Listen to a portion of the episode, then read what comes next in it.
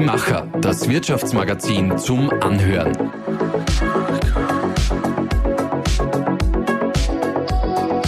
Und hier ist dein Host Susanna Winkelhofer. Wie wird sich die Arbeitswelt in Zukunft wandeln? Welche Anforderungen stellen Arbeitnehmerinnen an ihren Job und wie können Arbeitgeberinnen sich positionieren und geeignete Fachkräfte finden? Mit diesen Fragen beschäftigt sich unsere heutige Interviewpartnerin tagtäglich. Julia Oberhummer ist Geschäftsführerin von JobHR. Sie begleitet Unternehmen im Bereich HR-Management, HR-Consulting und Recruiting und unterstützt durch Bewerbungs- und Karrierecoaching. Sie sieht die Themen Fachkräftemangel, zeitgemäßes Recruiting und Employer Branding stark verwoben als Mosaik mit vielen kleinen Steinchen. Über diese vielen Steinchen sprechen wir heute. Liebe Julia, vielen Dank, dass du zu Gast in unserem Podcast bist und Gast auch bei uns in der Redaktion im City Tower in Linz. Vielen lieben Dank für die Einladung. Jetzt ist ja eigentlich deine Aufgabe, dass du Menschen dazu verhilfst, einen Job zu finden, also eine Aufgabe von vielen, äh, der sie möglichst lange glücklich macht. Wie ist es denn bei dir selbst? Welche Anforderungen stellst du an deinen Job, damit er dich langfristig begeistert? Ja, also für mich ist ähm, ja das Thema Flexibilität, ein, ein, hoher Freiheitsgrad und ganz, ganz viel Abwechslung äh, sehr, sehr wichtig. Ähm, eine Tätigkeit, wo ich jeden Tag ja dasselbe mache ähm, oder in recht ja ein, ein starres Korsett irgendwo rein reingezwängt bin, das wäre nichts für mich. Bevor wir darauf näher eingehen, starten wir mit unserer Aufwärmrunde, mit dem Gedankensprung. Der erste Gedanke, mein tägliches Morgenritual. Das tägliche Morgenritual, hm, Kaffee und vorm Kaffee auf jeden Fall noch meinem Hund die Ohren zu kraulen. Äh, das fordert die Frieda, meine Hündin, täglich ein, nach dem Aufstehen sofort die Krauleinheit zu bekommen. Mein Berufswunsch als Kind?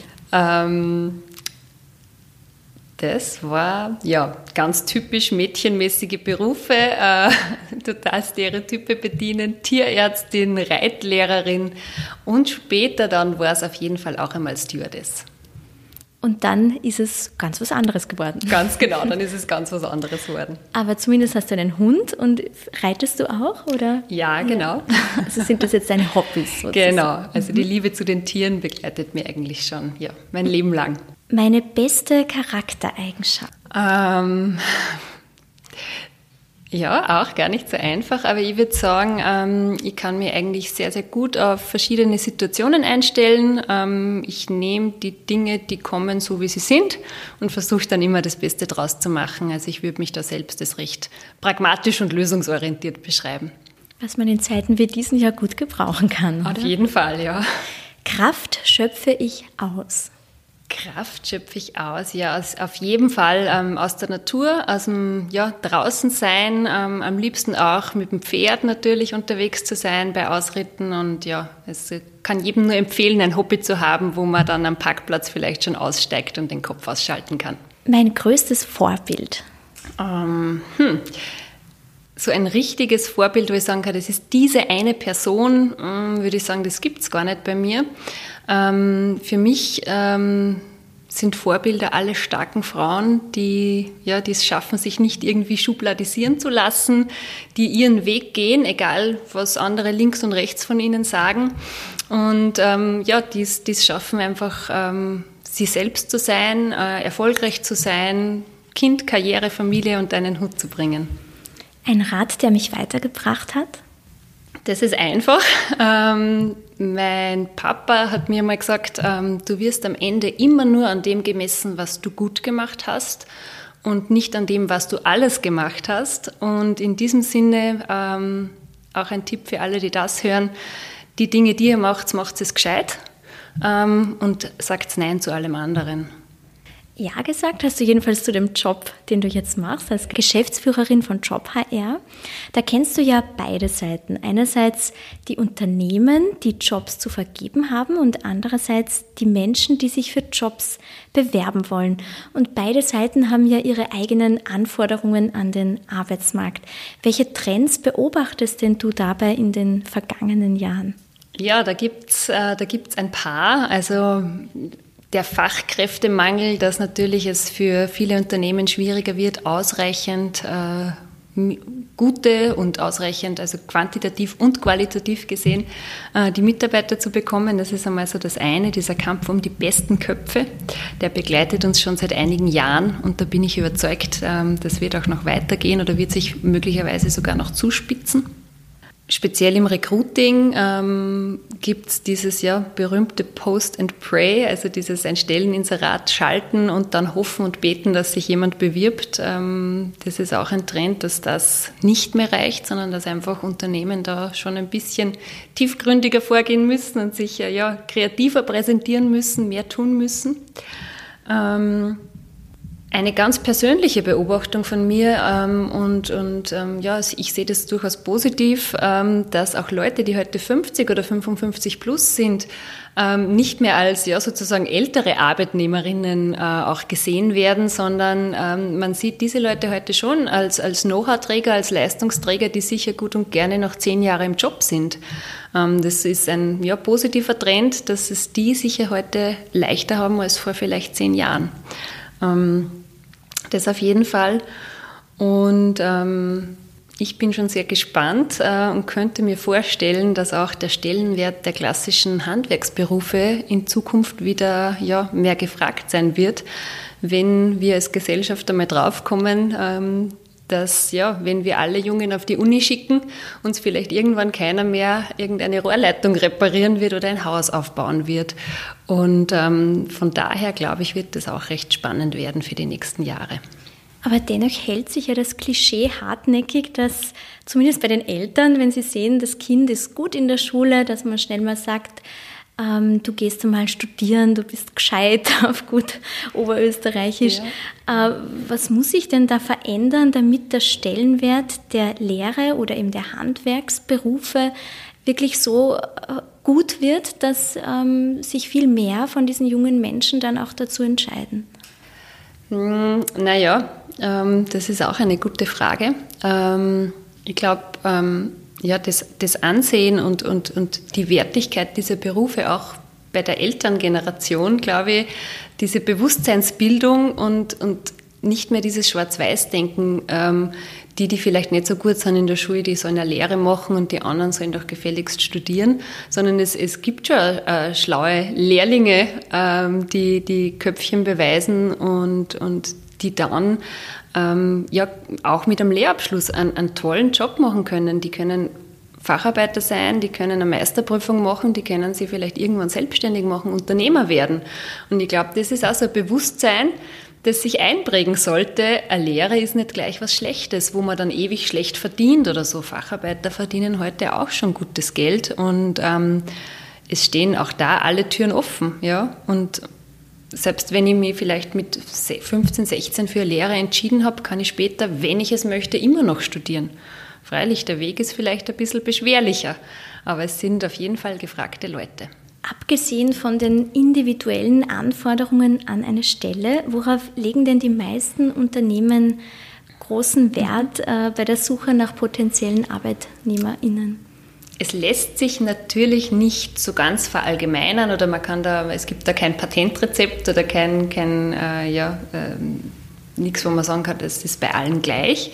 Aber ganz, ganz viele äh, Unternehmerinnen und Unternehmer oder ja, äh, Führungskräfte, die Jobs ausschreiben, ähm, suchen dann immer auch nach diesem ja, berühmten Hausverstand. Die wollen unbedingt Leute, die ja neben einer fachlichen Ausbildung ähm, ja, generell auch das Köpfchen einfach einschalten und, und mitdenken. Äh, beziehungsweise muss natürlich auch immer der persönliche Fit zu einem bestehenden Team gut gegeben sein. Ähm, auf das schauen sie sehr viel. Und ähm, was auch sehr gefragt ist, ist eben diese proaktive Arbeitsweise. Das kann man ja in ganz, ganz vielen Stellenausschreibungen lesen. Klingt immer so floskelhaft, aber ja, gemeint ist damit einfach, dass die Leute die Arbeit auch ein bisschen selbst sehen sollen und ja, mitdenken und uns anpacken einfach. Ja. Mhm. Das kann man natürlich Wünsche haben, aber wir haben vorher schon eingangs ein bisschen darüber gesprochen, wie sehr sich der Arbeitsmarkt ja auch gewandelt hat und dass ja eigentlich jetzt die ArbeitnehmerInnen das Sagen haben. Also das heißt, inwiefern stimmt denn das jetzt mit den Wünschen der ArbeitnehmerInnen überein? Ja, auch das lässt sich natürlich in keine Schublade stecken oder nicht ganz über den Kamm scheren. Äh, meine Erfahrung ist, dass ähm, ja auch bei den Arbeitnehmerinnen ähm, die Wünsche und Anforderungen und ja, das, das, was sie sich vom Job erwarten, diverser wird. Also man kann auch nicht mehr so in die typischen Generationen clustern und sagen, die einen schauen stark aufs Geld, die anderen auf Selbstverwirklichung, das gibt es alles, aber es wird viel vielschichtiger und diverser. Mm. Die, man kann beobachten, dass schon die jüngere Generation ähm, meiner Meinung nach viel mündiger ist und viel ja selbstbewusster auftritt, als wir es oder die Generationen vor uns vielleicht auch noch waren. Ähm, ja, das, das führt manchmal auch zu ja, Spannungen oder zu interessanten ähm, Situationen in so Bewerbungsgesprächen, wenn, wenn ja, junge Talente schon sehr selbstbewusst auftreten und das Gegenüber vielleicht gar nicht so darauf eingestellt ist. Du hast vorhin schon erwähnt, man muss sich als Arbeitgeberin schon bemühen. Also einfach nur so eine Jobanzeige und dann warten, bis die Bewerbungen kommen, das reicht nicht mehr. Was braucht es denn noch? Ähm, ja, das, das ganze Recruiting ist so ein bisschen verwoben mit dem Employer Branding, mit der Arbeitgebermarke. Äh, es war in der Einleitung, hast du schon erwähnt, ich, ich sehe es als Mosaik.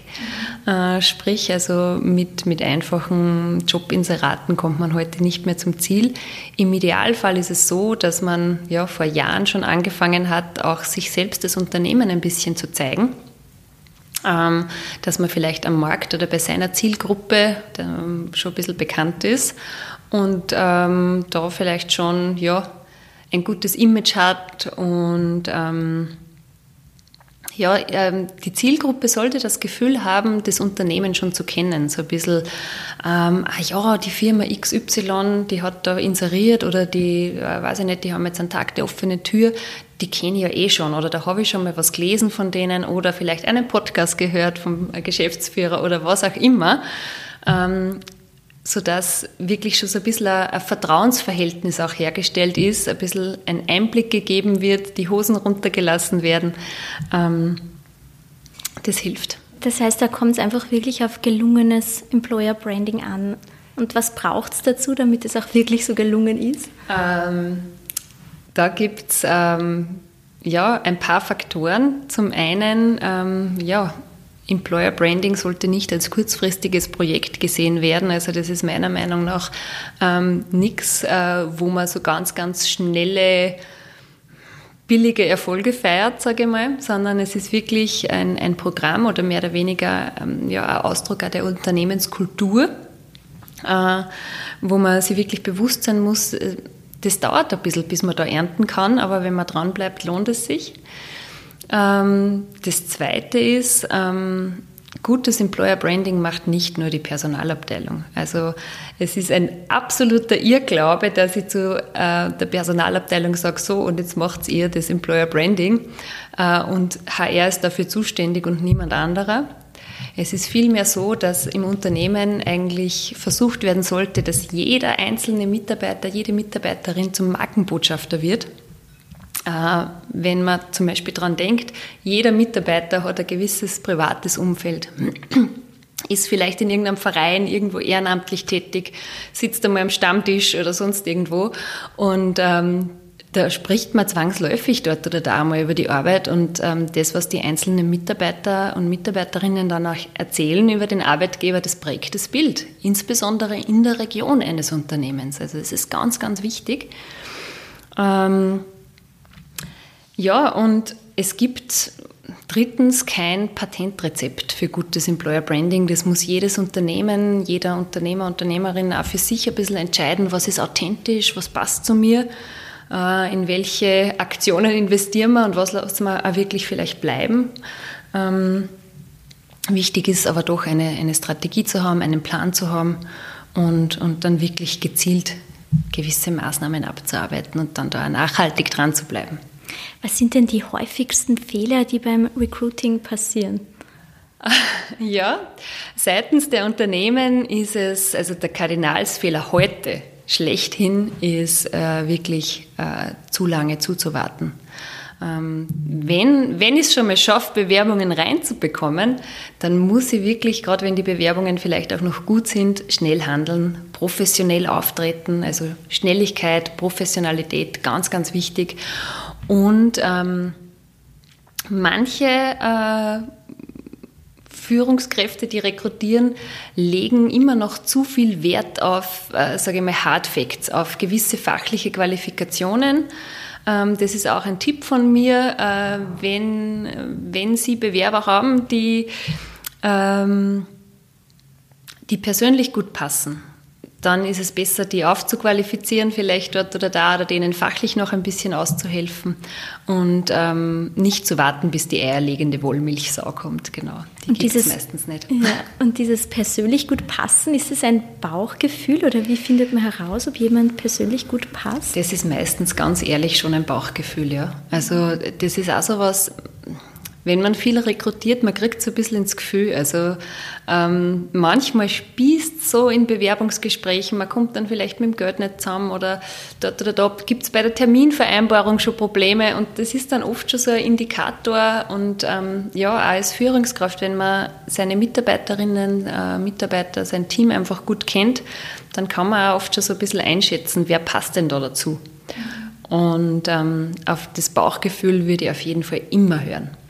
Aber kann man jemanden bei einem Vorstellungsgespräch, bei einem Termin wirklich schon so gut kennenlernen, dass man entscheiden kann, der passt ins Team oder die äh, passt zu, zur Unternehmensphilosophie? Kann man das so schnell entscheiden? Ähm, naja, da ist auch natürlich wieder in gewisser Weise ein bisschen Erfahrungssache dabei. Ähm, und man kann natürlich schon durch ja, eine ordentliche Gesprächsführung, dadurch, dass man sich wirklich überlegt, welche Fragen will ich denn stellen, ähm, schon auch viel rausfinden. Wichtig ist immer viel zu fragen und nicht so viel von sich zu erzählen, weil nur wenn ich viel frage, kriege ich auch vom anderen viele Antworten.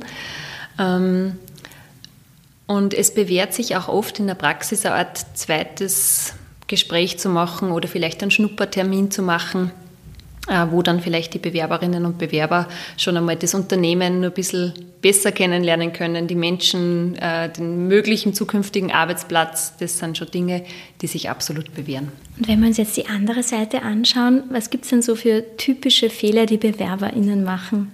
Ähm, da hätte ich vor ein paar Jahren noch eine lange Liste aufzählen können. äh, um ganz ehrlich zu sein, heutzutage gibt es kaum mehr Fehler. Ich meine, Natürlich sollten die Bewerbungsunterlagen halbwegs ansprechend aufbereitet sein. Es sollten keine großen, groben Rechtschreib- oder Grammatikfehler drinnen sein. Also, und, und vielleicht nicht das Foto vom letzten Urlaub drauf. Ähm, aber in Wirklichkeit ähm, herrscht in vielen Branchen die Not in Dosen und ähm, es gibt kaum mehr Fehler, die man machen kann. Ja. Worauf sollten denn jetzt Unternehmen achten beim Recruiting? Also auf welche Schwerpunkte sollten sie dabei setzen? Mm, ja, zum einen, was äh, sozusagen die Inseratsgestaltung beispielsweise schon angeht, ähm, wirklich weniger ist mehr, also nicht so viel Text draufschreiben, wirklich versuchen, da vielleicht auch neue Wege, kreative Wege einzuschlagen. Ähm, man sollte wirklich versuchen, äh, das ganze Bewerbungsprozedere auch für den Bewerber oder für die Bewerberin so einfach wie möglich zu gestalten, da auch alle technischen Tricks auszunützen, die es gibt. Es gibt schon so Bewerbungsformulare, wo man mit Drag and Drop recht einfach äh, Lebensläufe hochladen kann, One-Click-Bewerbungen und alles in die Richtung. Also wirklich da die Eintrittshürde mal niedrig zu halten. Und äh, ja, dann eben auch während des Bewerbungsprozesses, wenn ich dann schon einen Bewerber da habe, äh, wirklich darauf zu achten, professionell aufzutreten, äh, die Gesprächsführung professionell anzugehen und dass die Entscheidungswege wirklich schnell gehen. Also man kann davon ausgehen, dass Bewerberinnen heute ja mehrere Bewerbungen offen haben, nicht immer nur eine. Und äh, wenn, dann sollte man wirklich auch rasch zugreifen. Das ist ja jetzt äh, von den Aufgaben her oft nicht etwas, das ein Unternehmer, eine Unternehmerin so nebenbei machen kann. Deshalb wird es auch öfters ausgelagert. Wenn man sich jetzt also Unterstützung sucht, zum Beispiel bei JobHR, wie wird man da konkret unterstützt? Ja, wir von, von Job HR, wir sehen uns so als HR-Generalisten. Wir sind sozusagen Komplettanbieter im Bereich HR, also alles, was jetzt rund um diesen berühmten Mitarbeiterlebenszyklus, den Employee Lifecycle, äh, sich rundum ergibt, also vom Employer Branding über Recruiting, dann auch Personal- und Führungskräfteentwicklung bis hin ja irgendwann zum Mitarbeiteraustritt, der hoffentlich wertschätzend erlebt wird, äh, beraten und begleiten wir sehr, sehr gerne. Äh, wir bringen unser Know-how oft ja in, in, auch in Klein- und Mittelbetriebe natürlich ein, für die es sich nicht lohnt, einen Vollzeit-Personalleiter anzustellen. Äh, da unterstützen wir sehr, sehr gern beim Recruiting, sei es äh, zum einen mit ja, Beratung, aber auch wirklich operativ ähm, auf, auf Stundenbasis, wo wir uns gerne zur Verfügung stellen, um auch Bewerbungsgespräche zu führen Inserate zu designen. Wir unterstützen auch gerne im Sourcing und bei der Direktansprache der Kandidaten. Mm, ja, und ähm, begleiten eben die, die Unternehmen äh, ja, entweder auf, auf Interimsmanagementbasis fürs Recruiting oder fürs HR-Management oder eben auch im Bereich der Personal- und Führungsentwicklung, Organisationsentwicklung, ähm, ja, auf Projektbasis mit, mit typischen Workshop-Tagen. Du hast vorhin schon, glaube ich, mehrmals das Thema Fachkräftemangel angesprochen.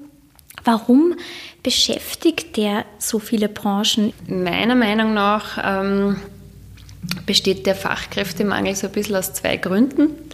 Äh, das eine ist, ähm, in vielen Branchen läuft es aktuell einfach gut. Die Wirtschaft ist ja gewachsen über die letzten Jahre, wächst hoffentlich noch weiter. Man wird es jetzt sehen aktuell. Ähm, und ähm, auf der anderen Seite im Teich schwimmt nur eine gewisse Anzahl von Fischen, wenn man jetzt die Arbeitnehmerinnen mit Fischen vergleichen möchte. Also viele dieser geburtenstarken Jahrgänge, dieser Babyboomer gehen schon langsam in Richtung Pension.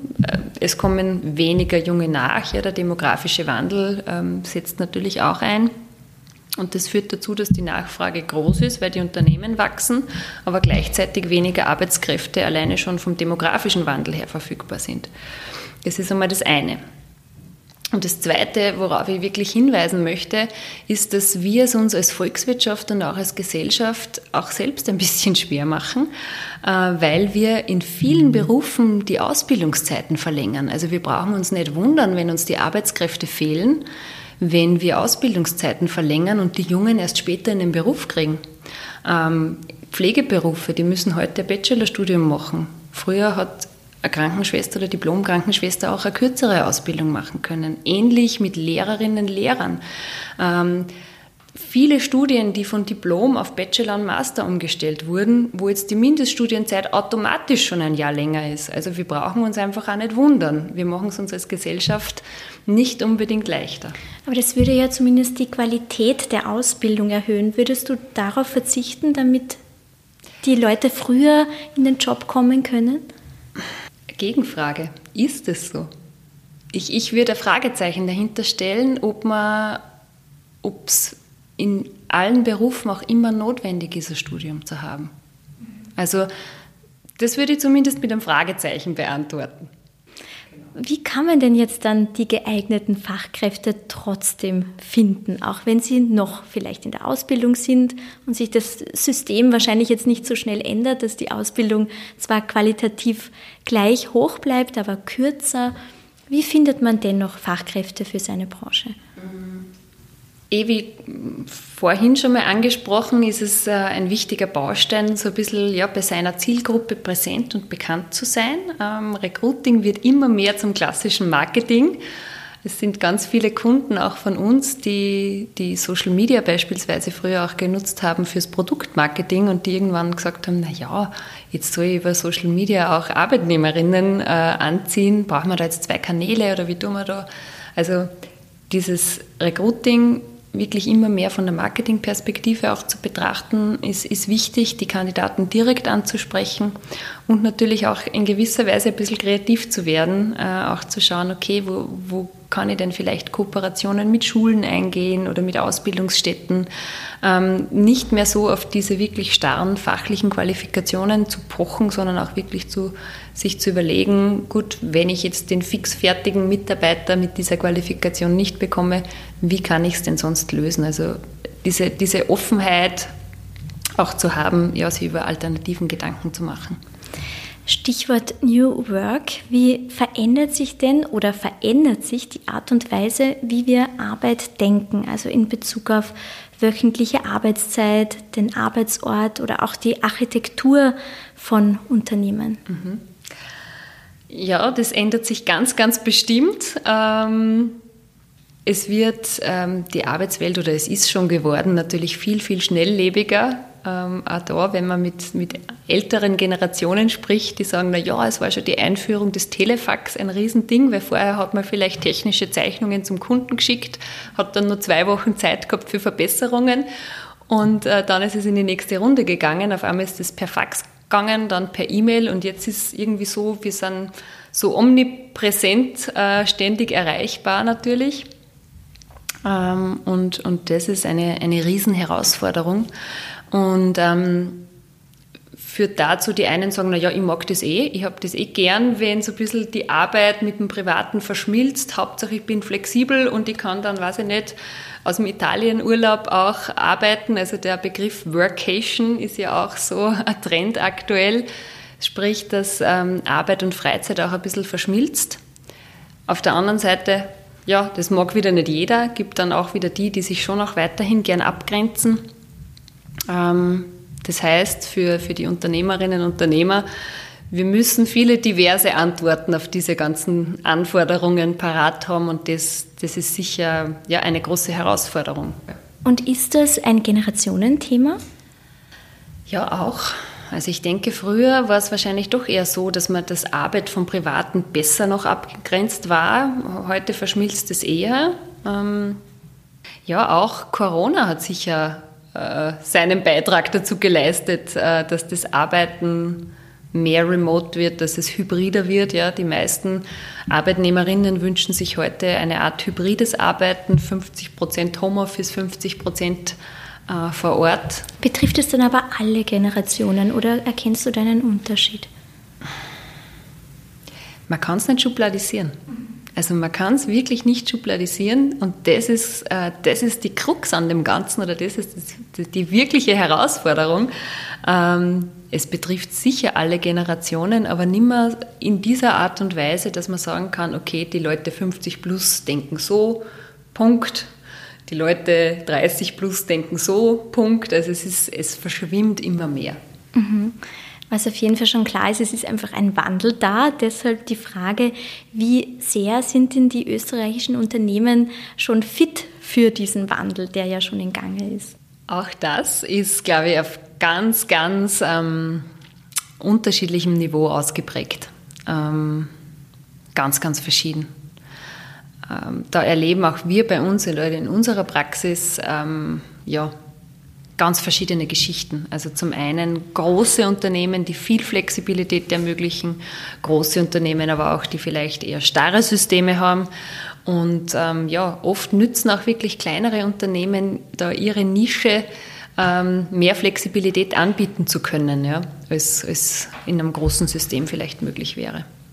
Es hängt natürlich dann auch immer von den Rahmenbedingungen ab, die ja zum Teil noch nicht äh, so weit sind, dass man diese Flexibilität auch wirklich gewähren kann. Wenn du jetzt von heute auf morgen, also sehr illusorisch, drei Gesetze einführen könntest, damit die Rahmenbedingungen ähm, sich dem Wandel anpassen würden, welche wären das?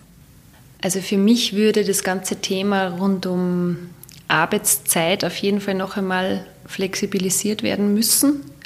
Ähm, es gibt zwar grundsätzlich gute gesetzliche Rahmenbedingungen, aber dann äh, werden diese oft in Sozialpartnervereinbarungen und Kollektivverträgen wieder ein bisschen vermaledeit. Ähm, da braucht es sicher was. Ja, gerade zum Thema Arbeitszeitflexibilisierung ist es ähm, ein typisches Problem der aktuellen Zeit. Ähm, beispielsweise, ich entscheide mich als Arbeitnehmerin dazu, heute Nachmittag um, keine Ahnung, zwei oder drei mein Kind abzuholen von der Schule, vom Hort, vom Kindergarten, egal wo. Ähm, und habe dann vielleicht ein paar Stunden ja, Kinderbetreuung, wir fahren baden oder sonst irgendwas und ich entscheide mich dann dazu, freiwillig, weil ich gern die Zeit reinhole, ähm, dass ich mir am Abend nochmal hinsetze, ohne dass es mein Arbeitgeber von mir verlangt. Ähm, und ja, meine E-Mails noch abarbeite oder was auch immer noch fertig mache für die Arbeit. Dann habe ich mich als Arbeitnehmer eigentlich dazu selbst entschieden. In vielen Fällen führt es aber dazu, wenn ich mir am Abend hinsetze und das wirklich als Arbeitszeit dokumentiere, dass mein Arbeitgeber mir dafür dann Überstunden, Nachtarbeitszuschläge, sonst irgendwas zahlen muss. Und ich finde, das ist einfach nicht mehr ganz zeitgemäß in solchen in solchen Konstellationen. Es ist grundsätzlich schon wichtig, dass es einen gewissen Rahmen gibt, dass es Gesetze gibt, dass es eine gewisse Aufsicht gibt, damit da auch kein Schindluder betrieben wird. Ähm, aber alles in allem gibt dieses System oder gibt auch unser, ja, unser Arbeitszeitgesetz ähm, nicht immer die volle Flexibilität, die sich vielleicht Arbeitgeber und Arbeitnehmer auch wünschen würden. Ja. Was sind denn deine persönlichen Wünsche, wenn wir schon bei Wünschen sind, äh, für die Zukunft der Arbeit? Meine persönlichen Wünsche. Hm. Ich wünsche mir, dass es weiter gut in die Richtung geht, dass ähm, die Arbeit und dass ja, dieses Zusammenarbeiten Arbeitgeber, Arbeitnehmer gut partnerschaftlich funktioniert, mit viel Vertrauen, mit Mut, mit Flexibilität auf beiden Seiten ähm, und dass ja auch beide Seiten für das jeweilige Gegenüber ein gutes Verständnis aufbringen. Also dass ähm, Arbeitnehmerinnen äh, ja, äh, sich auseinandersetzen können und verstehen können, was so die Probleme und Themen ihrer Arbeitgeber sind. Und auch im umgekehrten Fall, dass auch Arbeitgeber, Arbeitgeberinnen sich gut darauf einstellen können, was vielleicht die persönlichen Bedürfnisse der Arbeitnehmerinnen sind, ja, was so abseits der Arbeit noch wichtig für sie ist. Also es braucht einfach gegenseitiges Verständnis Ganz genau. sozusagen. Genau. Dann kommen wir auch schon zu unseren Unerhört-Fragen. Du hast dir fünf von den zehn Begriffen ausgewählt. Mhm. Die sind einerseits, also du hast gleich mal gesagt, Mut ist ganz wichtig. Dann ja. hast du das Thema Vorbilder, Vorbilder, Beruf, Berufung und dann auch noch Zukunft und Orte. Vielleicht magst du eh gleich bei Mut anfangen und dir mal eine Frage rausziehen. Okay, jetzt wird es rascheln. Mhm. Schauen wir mal. So. Okay. Die Frage, wie oft am Tag verlasse ich meine Komfortzone? Puh. Ähm, ich würde ganz ehrlich sagen, ich verlasse meine Komfortzone nicht täglich, aber mittlerweile öfters als früher. Und heute definitiv für den Podcast. Weil es dein erster ist, hast mein du gesagt. Mein erster Podcast, genau. Aber bestimmt nicht dein letzter. Bestimmt nicht mein letzter, genau. genau. Und ich kann äh, das Verlassen von Komfortzonen wirklich nur jedem und jeder ans Herz legen, ähm, denn nur das führt wirklich zur Weiterentwicklung und führt dazu, dass man seine eigenen Grenzen auch ein bisschen verschieben kann, dass man oft vielleicht Ängste oder Dinge, von denen man dachte, man kann die nicht so gut, auch überwinden und lernen kann. Das heißt, wenn es da darum geht, man sieht eine Jobausschreibung und denkt sich, na, das ist eigentlich eine Nummer zu groß für mich, soll man sich ruhig trauen. Im Zweifelsfall ja. Also und speziell an die Frauen, die das vielleicht hören, ähm, da habe ich die Erfahrung gemacht, ähm, Frauen denken vielleicht oft, ja, acht von zehn Punkten passen gut, ähm, aber zwei passen nicht, also lasse ich es lieber bleiben. Liebe Frauen, hört auf mit dem. Ähm, und wenn, wenn nur zwei Punkte von vielen anderen nicht passen, bewerbt euch trotzdem und macht es trotzdem, ihr könnt das. Und auf der Seite der ArbeitgeberInnen, wie, wie sehr braucht es da den Mut oder auch die Bereitschaft, mal die Komfortzone zu verlassen? Immer wieder. Also vor allen Dingen dann, wenn man vermutet, dass das Persönliche gut passt. Ähm, Vertrauen haben und sich auf die Menschen einlassen, ja.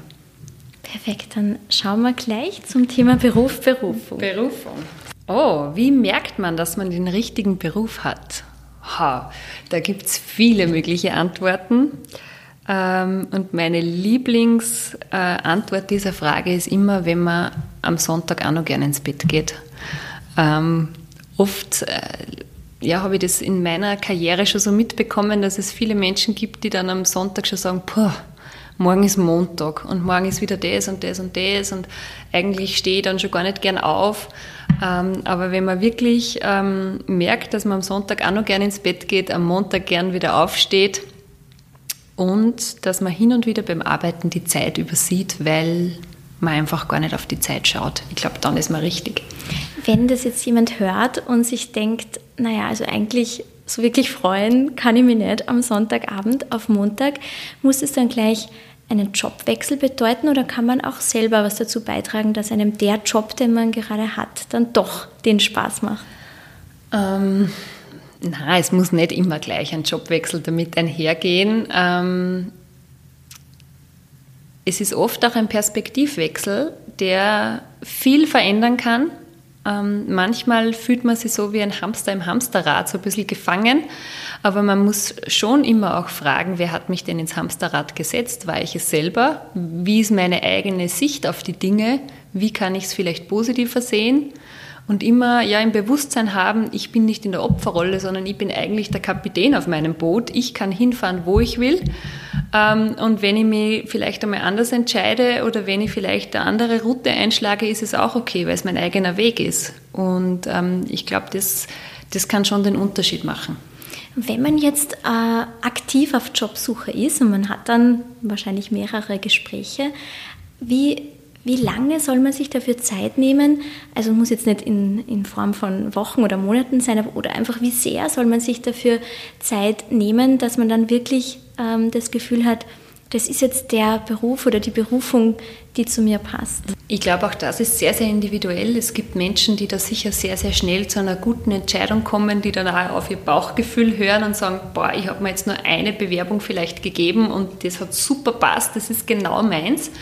Und dann gibt es sicher die, die vielleicht da mehr Unterstützung und Hilfe brauchen, ähm, das Richtige für sich zu finden, die da vielleicht mehrere Wochen oder Monate in sich auch gehen müssen und sich mal fragen müssen, was treibt mich denn eigentlich an, was möchte ich machen, was bewegt mich.